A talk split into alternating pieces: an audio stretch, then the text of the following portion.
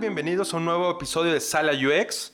Eh, quisimos complementar el episodio anterior y ampliarlo un poquito cuando abordamos el tema de, ah, de affordance y de signifiers.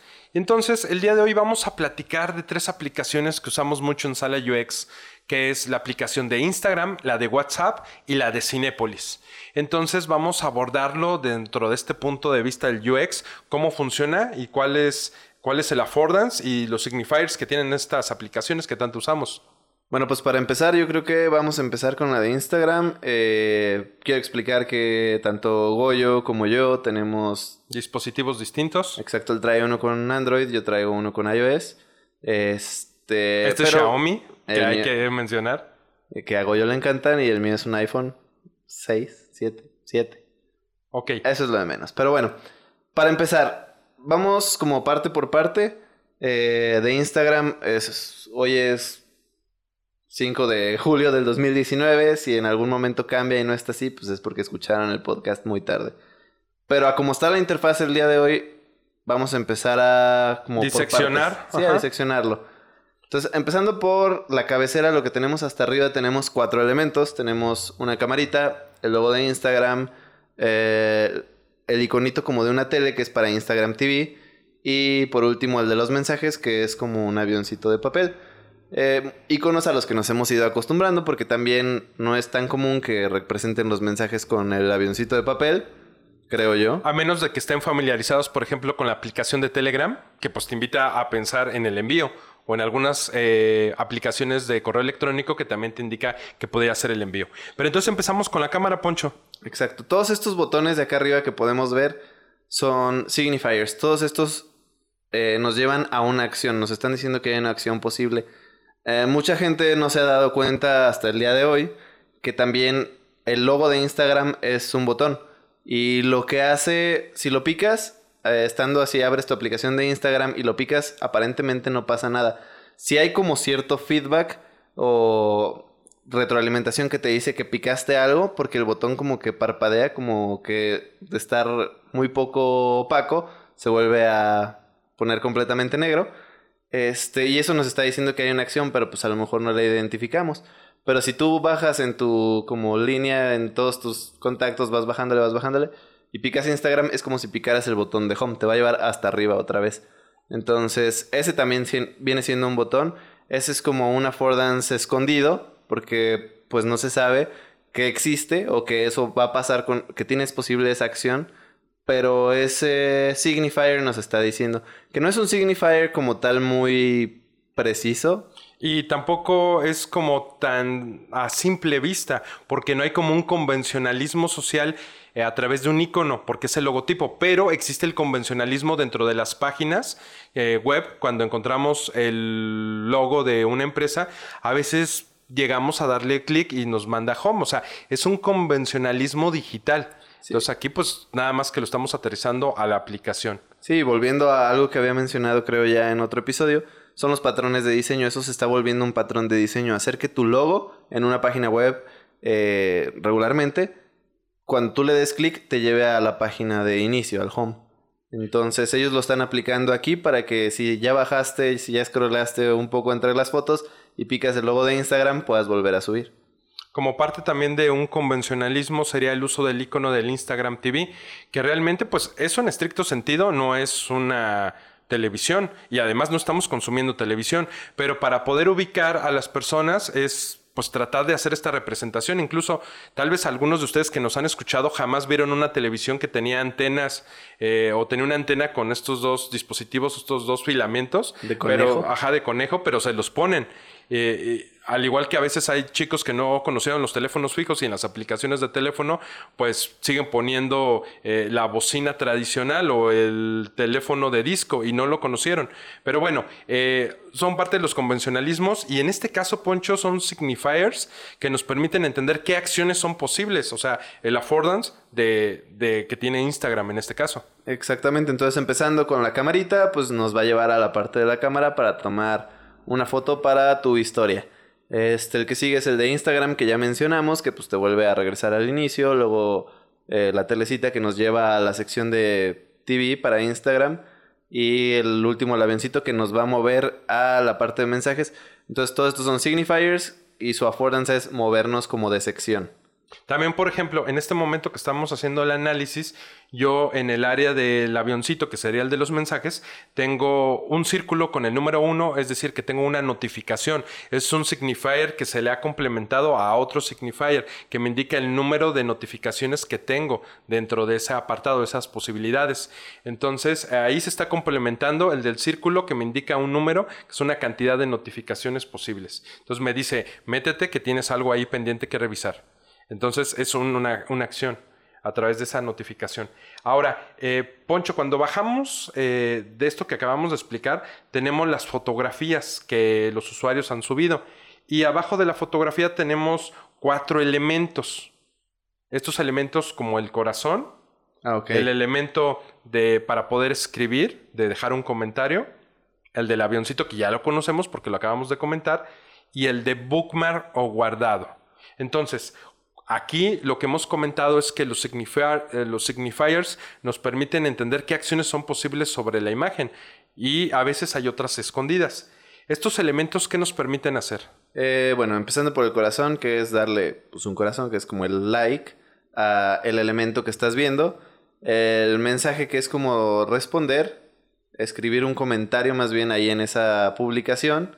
El avioncito que es enviárselo a alguien por mensaje que de hecho esto ya tiene que ver con usabilidad, pero cuando tú estás viendo una foto, si te das cuenta, abajo tiene el avioncito, pero tú también lo puedes ver hasta arriba a la derecha.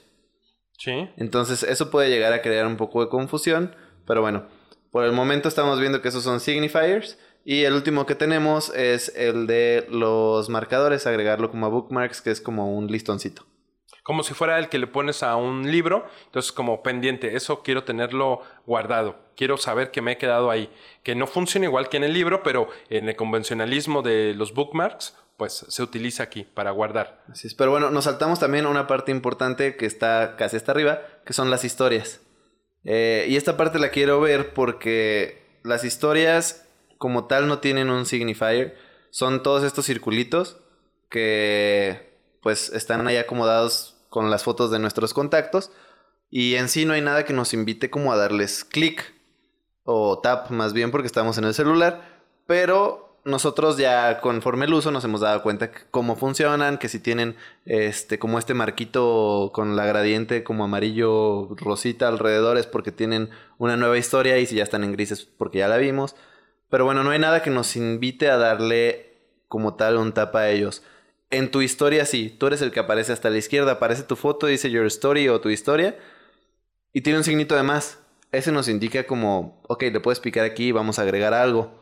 Entonces sabemos que es agregar un elemento a tu historia. Y si ustedes le dan clic, eh, hace la misma función que si hubieran dado clic eh, o hubieran tocado la cámara. O sea, te lleva a lo mismo, al mismo entorno para generar la historia. Es exactamente lo mismo.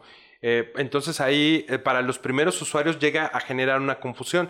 Te he de confesar, Poncho, que yo en algún momento, yo, antes de utilizar las historias, porque las historias se empezaron a utilizar más en Snapchat, después de que Facebook no pudo comprar Snapchat, decidí incorporarlo en sus aplicaciones de Instagram y en la de eh, WhatsApp. Y entonces en un principio yo batallaba muchísimo para poder encontrar la forma de subir mis fotos como tradicionalmente lo hacía. Y cuando yo vi que este signifier, este icono de cámara se encontraba ahí, dije, está en una buena ubicación para poder tomar las fotografías. Aunque pues yo te podría decir que me gustaría más que se encontrara al centro eh, o en la parte inferior como acostumbraba a hacer. Sin embargo, para las personas que estaban familiarizadas con el entorno de las historias de la otra aplicación de Snapchat, pues esto era fácil de entender, pero a usuarios que no estábamos acostumbrados lo complicaba. Ahora, hace un momento, eh, antes de comenzar, comentábamos de qué es lo que te podría hacer moverte y saber que hay más historias, que no solamente son las que aparecen en un inicio. Sí, volviendo a esta parte de la sección de las historias, eh, si tienes más de cuatro contactos en Instagram que han subido historias, te vas a dar cuenta que puedes como mover esa barrita deslizando haciendo un swipe hacia los lados y te van a salir todas las historias de todos tus amigos. Pero como tal no hay un signifier que te diga, ¿sabes qué? Puedes moverlo. Hay uno que es como implícito que trabaja con tu lógica, que es como, al menos en mi celular y creo que en el tuyo también. Sí. la última foto no sale 100% completa, entonces te dice, ok, a esta foto le falta un pedacito, puedes moverlo para verla. Entonces al tú mover te das cuenta que pues como tal está esa interacción y puedes estarlo, bueno, te das cuenta que hay muchas más historias o depende de tus amigos, pero puedes descubrir todas las que hay ahí haciendo un swipe en esa parte. Pero como tal no tienes como un signifier que diga, ok, o que te diga así como desliza o una, un signifier muy común y sobre todo en las páginas web para este tipo de cosas es como la scroll bar, la barra.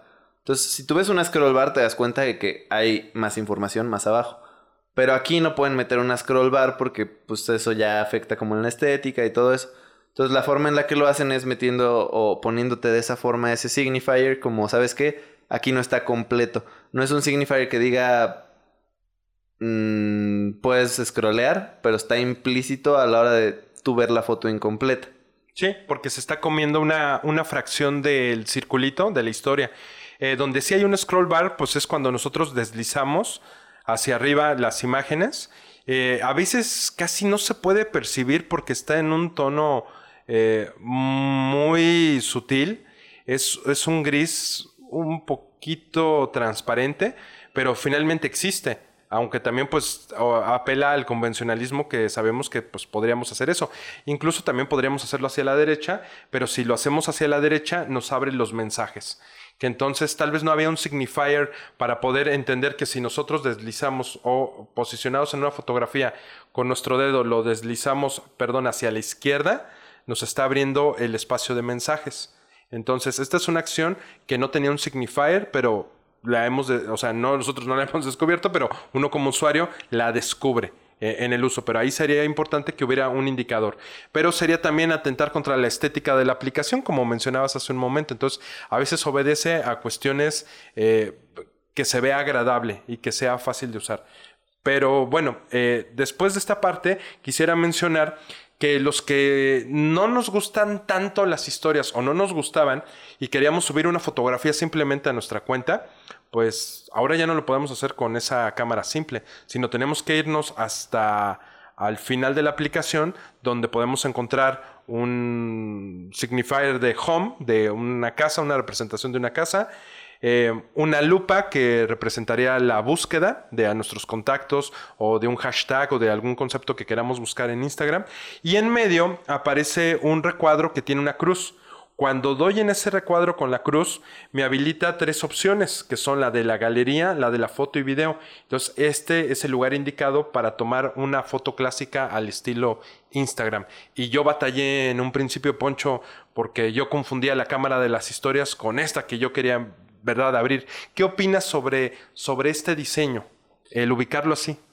Digo, ahí sí ya es como parte de la usabilidad, donde lo tenemos que criticar, pero Ah, simplemente para mí está mal.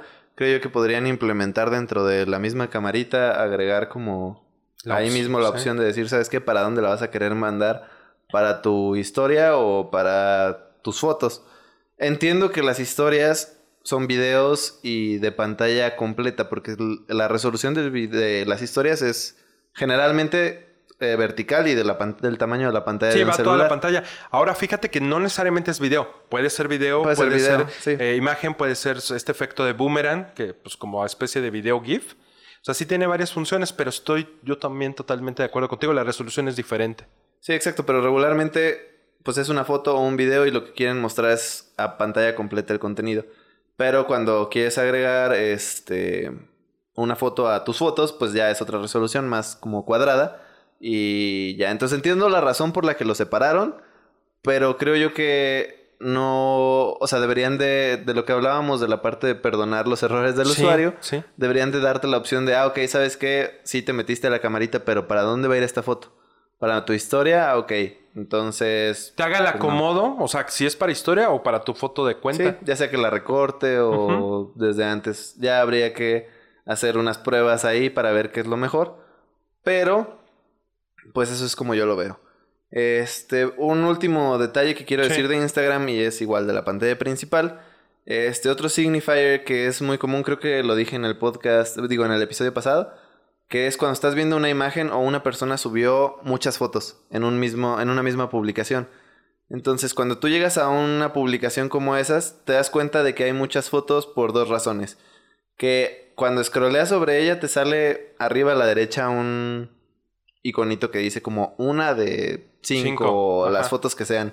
Y hasta abajo de la foto, en medio de los que ya habíamos dicho que era el corazón, el de los mensajes y todo eso, en medio de la foto te aparecen dos bullets, dos como circulitos, eh, bueno, o dos o más bullets, y te dicen como cuántas fotos hay o que puedes moverte entre fotos. Te dan a entender que hay más de una foto. Y entonces eso mejora la experiencia. Y como estábamos hablando que los productos digitales, eh, su affordance o las posibilidades que tenemos, casi siempre tienen que estar, a- casi siempre tienen que estar acompañadas de un signifier que, que nos pueda dotar del conocimiento de qué acciones podemos llevar a cabo. Lo que acabas de decir, los bullets o los puntos nos permiten eso. Porque a veces eh, después de un tiempo desaparece el 1 de 5, el 1 Ajá. de 9, pero sí permanece el signifier de los bullets que como dijiste se encuentran en el medio, entonces excelente. Eh, hay, hay sus detalles, todavía puede mejorarse, pero lo que no hay duda alguna es que es una de las aplicaciones más usadas por, por las personas en el mundo que per- eh, quieren transmitir un mensaje de carácter visual. Y yo siento que le están dando más peso específico ahorita a las historias en Instagram, porque aunque son cosas efímeras, la gente está más eh, ávida de generar cosas que, que no tengan que permanecer demasiado en el tiempo, sí, que se puedan consumir rápido. Es como parte de lo que está viviendo en la sociedad. Y además, eh, si te fijas, muchos usuarios no suben fotos diario a su cuenta de Instagram, pero sí historias están subiendo constantemente. Porque pueden ser cosas que no requieren tanta trascendencia como una fotografía que permanezca muchos años o mucho tiempo, sino, ay, es que hoy salí y fui a tal parque de diversiones, o fui a tal museo y quiero platicar mi experiencia rápidamente, vean lo que estoy haciendo en el día a día. Entonces creo que por eso las historias le están dando eh, en Instagram mayor eh, preferencia o prioridad. Sí, y ahora que recuerdo, también no solo están en Instagram y WhatsApp, como habíamos dicho, también están en Facebook.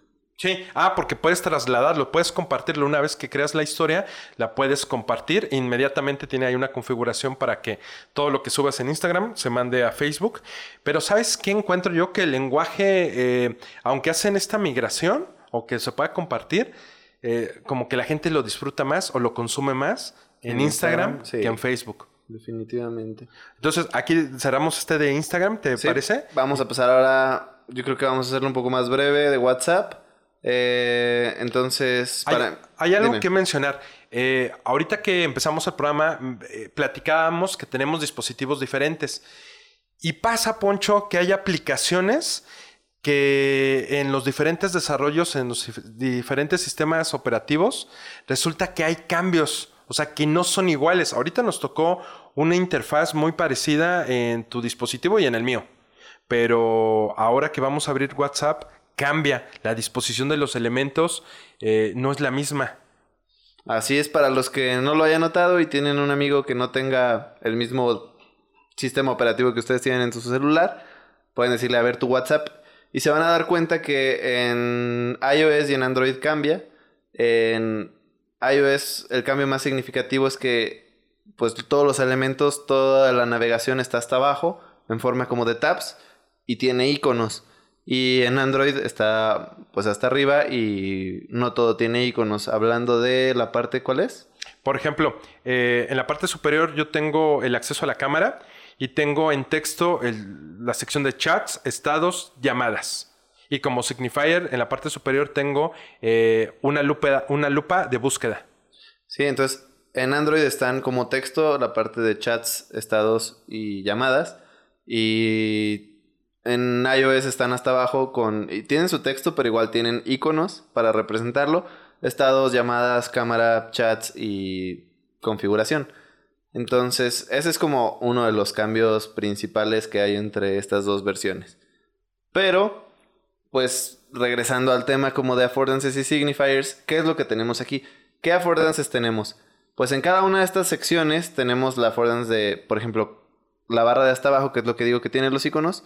El affordance es que nos va a mover de sección a la de la cámara, a la de las llamadas, a la de los chats, eh, configuración, todas esas. Entonces los signifiers son todos esos iconitos. ¿Qué más tenemos? Eh, los mensajes, nuestros chats. Todos estos están como en una lista y no hay como tal un signifier que nos invite a tap, a tocarlos, pero nosotros ya sabemos que pues si tocamos un elemento de una lista con este estilo, pues vamos a entrar a ese elemento. Entonces, esos también son affordances que podemos entrar a, a los chats, a las conversaciones, y, pero no tienen un signifier como tal. Em, me comentaba, a ver más bien en la tuya, tienes el elemento de la búsqueda como es un icono nada más, ¿verdad? Sí, nada más tengo una pequeña lupa. Sí, en iOS es ocupa como todo lo ancho de la pantalla, un cuadrito con una caja para meter ahí el texto. Ajá, una caja de búsqueda que incluye el icono y un texto como tal que dice buscar. Entonces, ahí hay como un signifier más completo que es el iconito de la lupa, pero el texto que dice busca o buscar que te invita a que, a que tú busques ahí. Y en cambio, cuando yo doy clic en la... o sea, simplemente tengo una lupa, no tengo esa caja. Cuando doy clic a la lupa, ahora sí me aparece una caja de texto donde puedo escribir y eh, eh, como de fondo sí tiene la opción, o dice el texto buscar. Ahí sí. Pero también encontrábamos algo interesante cuando yo activo para mandar un mensaje y cuando tú lo activas. Cuando vamos a escribir algo, eh, yo me meto a un chat, a una conversación que ya tengo lista y me aparece en la caja para escribir dice escribe un mensaje. Y tengo entendido que a ti no te parecía escribir un mensaje. Daba por sentado que ya sabes que vas a escribir un mensaje, ¿no? Exactamente, en iOS cuando tú entras a una conversación, hasta abajo te sale el icono de más para agregar que localización, foto, archivo, todo eso. Y, pero en sí la barrita o más bien la caja de texto no tiene ningún mensaje, o no sé si es por mi celular, por el tamaño, pero al menos en mi caso no tiene ningún mensaje. No te dice así como escribe aquí, no hay un signifier que te diga escribe aquí. Nosotros lo reconocemos porque pues, sabemos que eso es una cajita de texto, o al menos eso parece, y sabemos cómo se usa WhatsApp, pero en sí no tiene un signifier que nos diga toca esta, este cuadrito y empieza a escribir. O como habíamos comentado en otros episodios, eh, el tema famoso de los mensajes eh, de audio que tiene WhatsApp, viene el signifier de un círculo en color verde y un elemento, un icono que representa a un micrófono. Y si yo lo aprieto puedo empezar a grabar. Pero lo que comentábamos en otro episodio es que no hay un signifier ahí que te permita saber que si lo deslizas se va a quedar este, grabando y que ya puedo manipular el teléfono de una manera mucho más sencilla. Y al final cuando yo quiera pues mandar el mensaje, me va a aparecer eh, este papelito, como en el caso de Instagram, como un avioncito de papel que me permite mandarlo, como en este momento lo estoy, lo estoy haciendo. Entonces, eh, sí es importante el signifier para que nosotros podamos cumplir las acciones que nos permite la aplicación. Sí, como decíamos en el episodio pasado, sobre todo cuando no son tan perceptibles, es importante que utilicemos un signifier. Y también en el episodio en el que mencionamos lo de WhatsApp decíamos, ok, es que el elemento que nos dice, ¿sabes qué? Puedes dejar guardado o bloqueado como el audio para que tú puedas seguir hablando. Ese era el signifier y al menos en mi opinión no es como tan visible como podría ser. O sea, en mi celular ocupa solo un pedacito de la pantalla que te dice como una flechita y un candado, como sube el dedo para bloquear. Y creo yo que se podría aprovechar un poco más de los elementos de la pantalla. A lo mejor y es porque no querían como tapar algún mensaje si es que le estás leyendo algo a esa persona o no sé. Pero creo yo que el signifier podría ser mayor o más grande para poder notarlo más. Me parece perfecto. ¿Quieres que demos terminado en el caso de WhatsApp y comencemos con el tercer caso? Así es, con Cinepolis que recientemente cambió de logo Sí, que es importante mencionar eso. Y para los escuchas eh, de todos lados, también queremos mencionarles, Cinépolis es una de las empresas de exhibición de películas que tiene salas de cine en muchos países eh, en el mundo. Brasil, Estados Unidos, India, España, Guatemala. Argentina, Colombia. Panamá, eh, Honduras, El Salvador, Argentina, pues todos los que estuvimos mencionando, hay presencia de Cinépolis en estos países y también sabemos que Cinepolis está buscando expandirse a más territorios. Entonces es una de las compañías más importantes. Y ellos han desarrollado una aplicación pues para facilitar varias cosas, eh, para mejorar la experiencia del usuario. Y bueno, pues nosotros la usamos mucho, nos gusta mucho eh, la experiencia eh, de Cinépolis eh, como conjunto de salas y pues queremos hablarles un poquito de lo que podemos encontrar en la aplicación. Cuando nosotros abrimos la aplicación, por default nos estaría abriendo la cartelera. Saben que aquí también tenemos que mencionar que hay que elegir pues el conjunto o la plaza donde se encuentra eh, el cine, entonces primero pues a veces nos pide que podamos configurar o que podamos declarar la ubicación geográfica para que determine cuáles son las salas más cercanas, pero una vez que hemos hecho esto y que hemos dejado un conjunto eh, de salas que es como nuestro favorito, que ya lo tengamos ahí predeterminado, pues ¿qué encontramos cuando la abrimos? Eh, pues encontramos la cartelera. Ahora, de lo que dijiste, yo quiero mencionar que o sea, sí nos gusta mucho la experiencia de Cinépolis, pero al menos a mí, no sé si te refieras a la de ir al cine, porque la experiencia que, o el UX que tiene la app, a mí no me llena, no me hace tan feliz. Era la experiencia del cine. Sí. Y ahorita vamos a hablar de la experiencia de la aplicación, que tal vez sí no nos llene. Muy bien, Poncho. Este, pero bueno, para empezar. Vamos con lo digital. Ajá. Ajá, con lo digital. En la aplicación la abres y nos viene igual hasta arriba como el header con un botón de una palomita que jamás había visto. Que es como un cuadro con una palomita. Es, que esta es reciente de la última actualización, por eso no la habías visto, porque te están preguntando de tu experiencia en la sala. Este, eh, han mejorado, la, mejoraron eh, en comparación con la, anterior. O sea, esta actualización eh, trae nuevas cosas con el cambio de logotipo. Pero digamos que ese es un añadido.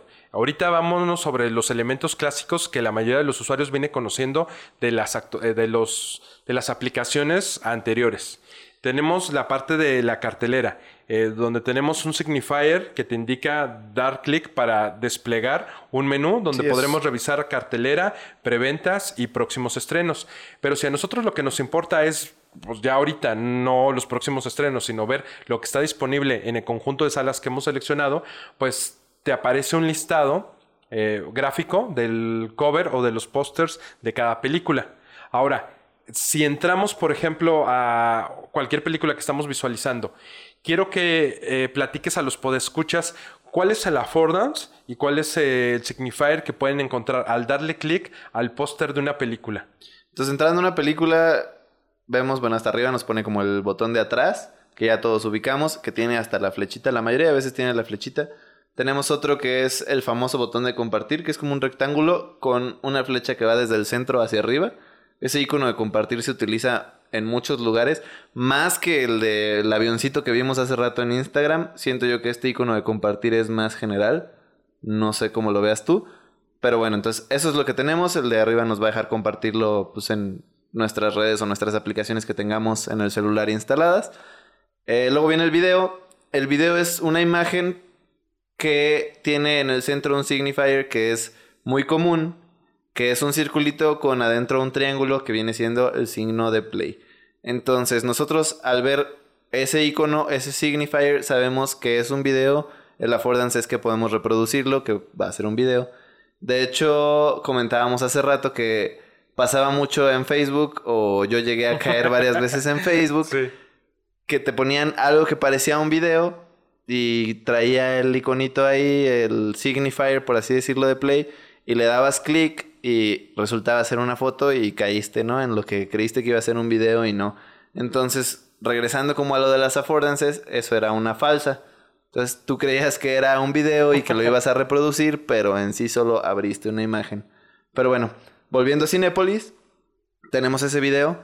Eh, más abajo tenemos la opción de escoger eh, horarios y sinopsis. Eh, estas es como unas tabs, unas, unos botoncitos que podemos cliquear y cambiar como de pestañita. Y hasta abajo pues vienen todos los horarios en donde ya cada uno de los horarios es como un botoncito. Que de hecho creo yo que no hay nada que nos diga que podemos darle clic ahí o selecciona tu horario o algo así. Pero hasta que tú le das clic o más bien o tocas un horario, te das cuenta que ya te manda la parte como de compra tus boletos, elige tu asiento, todo eso. Pero cuando tú te metes a una película a ver los horarios, no hay ningún signifier que te diga como, estos son botones. Y para comprar tus boletos es aquí. Yo, si no hubiera usado la aplicación, estoy seguro que entrando aquí sí diría como, bueno, ¿y dónde los compro? O sea, ya vi los horarios, pero ¿y dónde los compro? Hasta que le das tap a uno de esos elementos, dices, ah, aquí. Están apelando quizás a una ruta lógica de que, ok, ya vi la película, encontré el cover o el póster de la película que deseo ver. Le doy clic. Eh, me encuentro con el trailer, que si te fijas, pues sí, en ningún momento dicen que es un trailer o el avance de la película o el corto. Y entonces, pero el signifier es tan poderoso del play que ya lo puedo ver y sé de qué tipo de película es, puedo leer la sinopsis y pues la ruta me indicaría, o sea, porque ya lo usamos como dices, pero un usuario nuevo diría, y el carrito de compras y la tienda y los boletos, tienes toda la razón. Pareciera que todo fuera plano y que nada más te están dando la información, pero que no te permiten comprarlo. Entonces ahí, pues eh, para los usuarios que ya están acostumbrados, tienen el conocimiento. Quienes no, podría ser importante que hubiera eh, una manera de indicárselos. Y quiero señalar algo que a veces las aplicaciones hacen como un pequeño tutorial o un tour para, para irte explicando las funciones. Y a veces pensamos que con eso basta pero no siempre, porque hay muchas ocasiones que las personas se saltan el tutorial o el tour dentro de la aplicación, o a veces este nada más se encuentra disponible eh, en los primeros días de uso, ya después no lo podemos revisar. Entonces sí es importante, yo considero que se agregue ahí algún elemento, un signifier, que te permita entender lo de los boletos. O sea, creo que es muy buena tu aportación, Poncho. Mencionaste también algo importante que es que ellos apelan mucho a la lógica y, por ejemplo, Don Norman en su libro de The Design of Everyday Things nos dice que eso es algo muy común en los programadores, no sé si te acuerdas de esa parte, que apelan mucho a la lógica en las personas, que dicen, ah, es que las personas lo van a hacer así. Y es lo que decíamos en otro de los episodios de los errores. Entonces, al, no todas las personas van a pensar de la misma manera. De la misma manera, ni de la forma más lógica. Todos se van a ir por caminos diferentes y tú tienes que anticiparte a todos esos caminos. Entonces, no porque sea de la forma más lógica, o, no porque sea algo muy lógico, te vas a evitar poner un signifier. Es ahí cuando tienes que darte cuenta qué tan perceptible es. ¿Qué, tan perceptibles son? Tienes toda la razón. Eh, en este libro que mencionas, eh, se menciona mucho que los ingenieros tienen una manera de pensar muy, muy característica, que es con, con, esta ruta de la lógica y que a veces no todos los usuarios la obedecen o no tienen el mismo entendimiento. Entonces, se tiene que diseñar centrado en el usuario, en el posible usuario.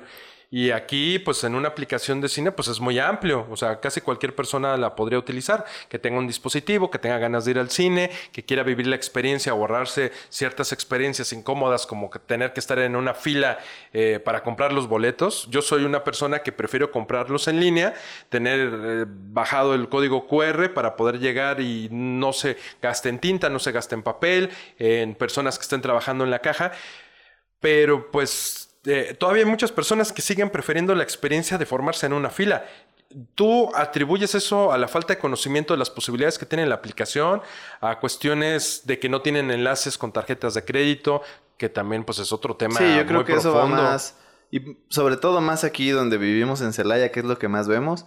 Pero si vas a Guadalajara, ciudades más grandes, donde las personas ya utilizan un poco más las tarjetas y así, las aplicaciones, tienen más contacto con la tecnología, te das cuenta que pues sí es más de aquí de Celaya, que se hace más la fila. Eh, en otras ciudades más grandes o otros países es mucho más común que la gente utilice sus tarjetas para pagar y sus dispositivos móviles para hacer los pagos. Yo, yo quisiera pensar que no necesariamente es de ciertas ciudades, sino de la cultura de los pueblos o el acceso, por ejemplo, a la bancarización. Porque también en la ciudad de Querétaro nos ha tocado ver filas inmensas y a veces no te lo explicas porque por el tipo de ciudad o el crecimiento o ser capital de un estado, imaginarías que hay mejor nivel socioeconómico que te permitiría que más personas utilicen la aplicación y no sucede así. Tampoco todos en la Ciudad de México utilizan eh, los teléfonos para pagar. También hay más gente. O sea, va a haber más fila porque hay más gente.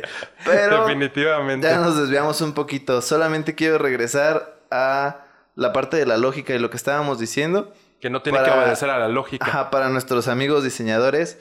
Eh, algo que ahorita recordé y que es un pensamiento muy común y a mí me pasaba mucho cuando diseñaba antes de saber cómo de UX y de tener en cuenta a los usuarios. O, o más bien cuando empezaba a tener en cuenta a los usuarios mi error más básico era pensar, pues yo soy una persona, yo soy un usuario y sé cómo van a pensar mis usuarios. Y si a mí se me ocurre que es así y yo lo pensé así, pues a los demás se les va a ocurrir porque es lógico. Y si yo lo aprendí, ellos también tienen que aprenderlo. Sí, tienen que encontrarlo. O si a mí se me hace fácil esta forma, a ellos también se les va a hacer. Y no.